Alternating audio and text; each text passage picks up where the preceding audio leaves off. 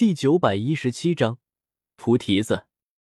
耀星吉、石破天、零零耀三人拉着三张脸，脸色分外难看。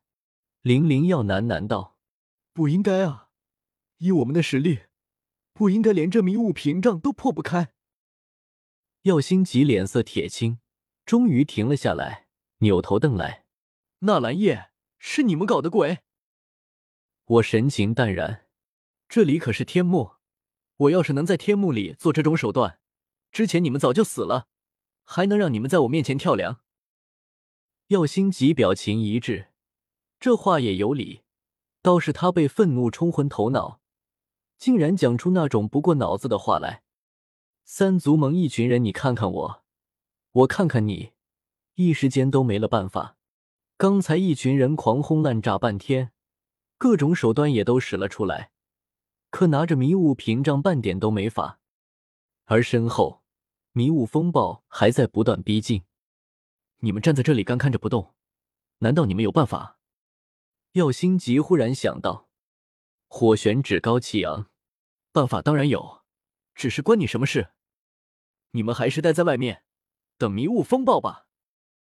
耀星吉脸色铁青，火玄，大家都是远古种族的人。何必如此见死不救？出了天幕，以后的日子还长着呢。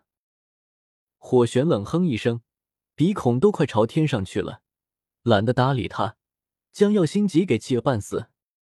我咧嘴怪笑，这火玄的脾气，有时候还真是怪对人胃口。不管他们了，我们开始出手吧。迷雾风暴马上过来了。火之雷速风几人点点头，雷炎两族八人。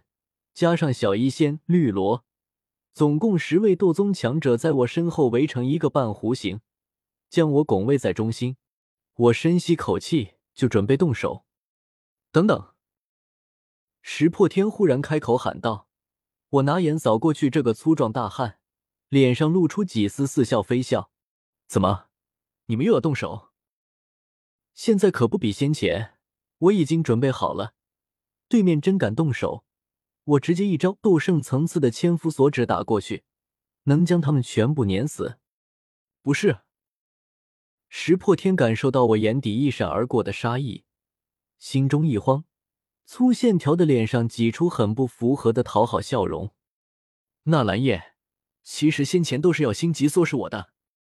耀星吉听说你们萧族现在的族长叫萧炎，老师居然是药尘，是他们耀族被驱逐的族人，就很看不起你们萧族。所以才一直唆使我去对付你们的。哎，我也是受药心急蒙蔽，直到见到纳兰兄你，才发现萧族依旧是数千年前的那个萧族。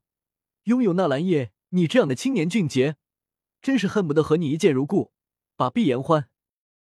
从一个如此粗壮、如此魁梧的大汉口中说出这么文绉绉的话，我浑身都忍不住打了个寒战，惊恐的看着这浓眉大眼的家伙。石破天不自知，依旧在那挤着笑容。纳兰兄，你就带我一起进去吧，反正都有炎族和雷族了，还差我十族吗？耀星吉和林灵耀都看呆了。平时就你石破天看着最老实，结果现在竟然干出这种事。耀星吉气得差点吐血，怒吼道：“石破天，你还是不是斗帝后裔？堂堂十帝子孙！”脸都被你给丢尽了！石破天不屑一顾，这里站着的谁还不是斗帝后裔了？而且数千年前，我奶奶的奶奶的的奶奶就是萧族族女，这么算起来，纳兰兄还是我大表哥呢。我与纳兰兄的关系，可比你这药族之人亲近多了。我，小医仙，火智，这大表哥都出来了。火之目光一瞬间变得极其古怪，小医仙手捂着嘴唇，又忍不住笑了，凝眸皓齿，眉眼如画。耀星级目光机遇杀人，我哈哈大笑起来，看着浓眉大眼的石破天，一下子觉得都眉清目秀起来。说得好，石破天，待会儿你就跟我们一起进去。表哥，我来了。石破天眉开眼笑。带着剩下的十族两人大摇大摆就脱离三足盟的队伍，往我们这边走来。他们三人都是衣衫褴褛，刚刚才从迷雾风暴中逃出，还死了一名族人，亲身经历过才知道恐怖和畏惧，所以哪怕低点头，只要能进入天幕中心避难，就最好不过。灵族三人也心动了，先前他们同样死了一名族人。林灵要嘴巴动了动，小声说道：“纳兰叶，我的弱水三千。”我瞪眼。那是我凭本事抢来的。林灵要一阵无语，沉默了会儿。那你如何才肯带我们一起进去？其实我们也没什么仇怨，先前打一场，吃亏的都是我。那是因为我技高一筹，要是我打不过你呢？我冷哼一声，可却也没有拒绝。主要是这里人太多了，人多眼杂。要是拒绝了灵族，等灵族死在迷雾风暴中。回头雷族、石族甚至炎族的人再出去一把了，灵族少不得会怨我为什么不救灵族，又跑来找我麻烦。